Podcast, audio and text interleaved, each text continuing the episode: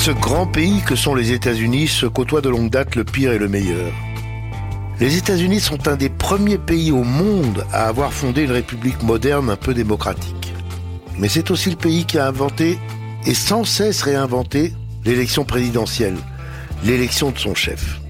Et depuis longtemps, je suis fasciné par leurs élections présidentielles, les personnages qui s'affrontent, les rebondissements qui se succèdent, et cela tous les quatre ans.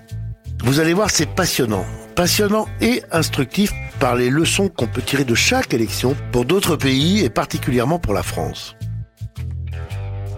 Je suis Olivier Duhamel et dans ce nouveau podcast produit par Europe 1 Studio, je vais vous raconter l'extraordinaire histoire des présidentielles américaines. J'ai choisi d'appeler cette série Mr. President, à cause du sujet évidemment, et en hommage à Marilyn Monroe, la star qui a fêté l'anniversaire d'un président emblématique, Kennedy, en lui chantant Happy Birthday, Mr. President. On ignorait alors quelle était sa maîtresse. Dans chaque épisode, je prendrai le temps de vous raconter une ou plusieurs élections depuis 1948 et d'en tirer des leçons de démocratie et de politique. Mais avant tout ça, voici une brève présentation du cadre, un petit rappel obligé sur les origines et les règles. Bienvenue dans Mr. President. Depuis la naissance des États-Unis et de leur constitution en 1789, le président est élu au suffrage universel indirect. En quoi indirect? En ceci qu'il y a deux élections successives. Dans chacun des États, d'abord, les électeurs désignent, au début novembre, tous les quatre ans, de grands électeurs. Et ces grands électeurs éliront ensuite début janvier le président. Ce scrutin indirect a été établi pour respecter l'autonomie des États, qui n'étaient à l'origine que 13 sur la côte est, du Massachusetts au nord jusqu'à la Géorgie au sud, en passant par l'État de New York. 32 présidents ont été élus entre 1789 et 1948. De George Washington, le père de la nation, élu et réélu par moins de 30 000 électeurs, vous voyez, c'était vraiment un autre monde, à Franklin Roosevelt, élu quatre fois de suite avec 23 millions puis plus de 25 millions de voix.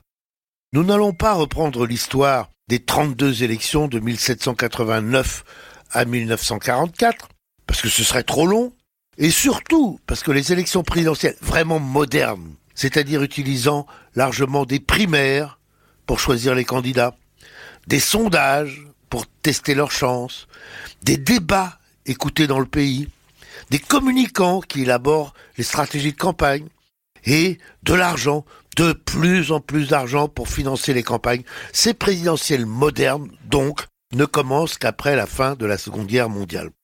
Revenons maintenant sur le déroulement particulier des présidentielles aux États-Unis, à savoir l'élection par les grands électeurs. Ce vote à deux degrés, d'abord l'ensemble des électeurs est confié dans désormais chacun des 50 États et dans l'ainsi nommé District of Columbia, à savoir la capitale Washington. Et puis début janvier, les grands électeurs de chaque État, liés évidemment pour chacun d'entre eux au vote populaire, se réunissent en congrès. Donc un candidat peut l'emporter dans le vote populaire mais être battu par le vote des grands électeurs. Inimaginable pour nous Français, mais accepté par les Américains. Une hypothèse extrême permet de le comprendre.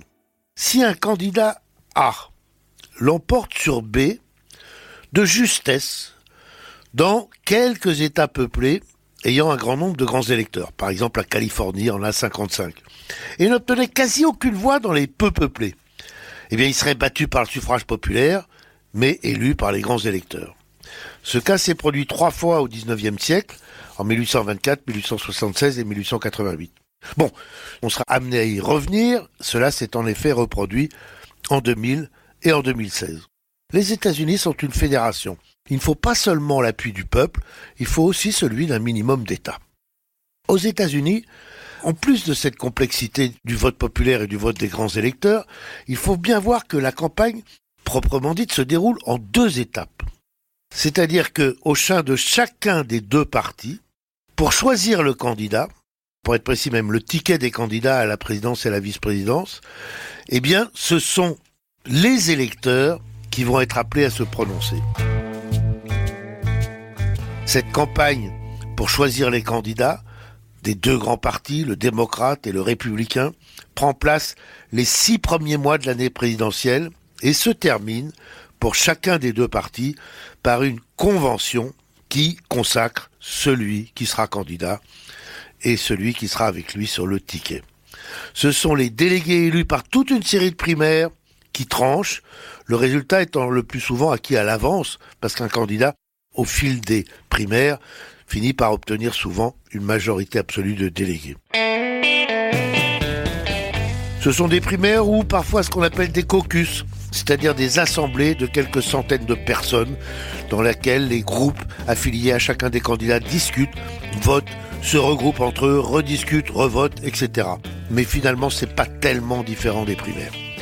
Dans les primaires infiniment plus nombreuses, les électeurs de l'État désignent par un seul vote leurs délégués et leurs délégués sont répartis, au-delà d'un certain seuil, à la proportionnelle des résultats obtenus par chaque candidat. Dans la pratique, c'est assez compliqué parce que chacun des 50 États décide de ses modalités pour choisir ses délégués. Caucus ou primaire. Primaire ouverte à tous, n'importe qui, ou primaire réservée à ceux qui sont affiliés au parti, c'est-à-dire les démocrates pour les primaires démocrates et les républicains pour les primaires républicains. Voilà. Vous avez les principales clés. Et maintenant, en espérant pas vous avoir trop ennuyé avec ces détails qu'il fallait quand même préciser, nous allons partir à l'aventure, à la découverte de cette décennie de la vie politique américaine. Pour suivre l'histoire des présidentielles de 1948 à nos jours, j'aurais pu les découper par décennies.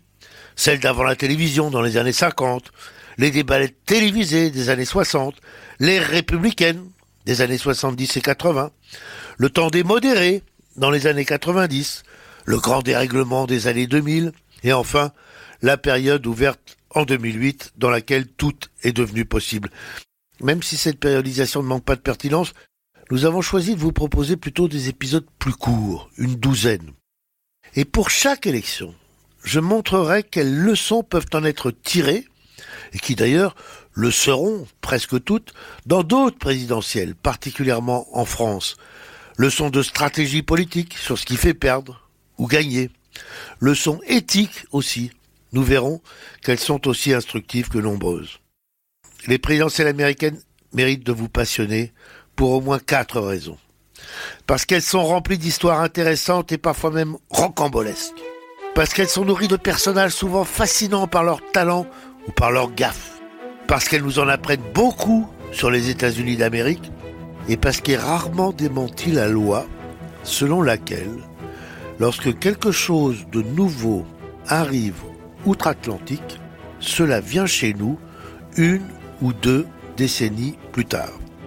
Maintenant que la fête commence, Mr. President, l'incroyable histoire des présidentielles américaines.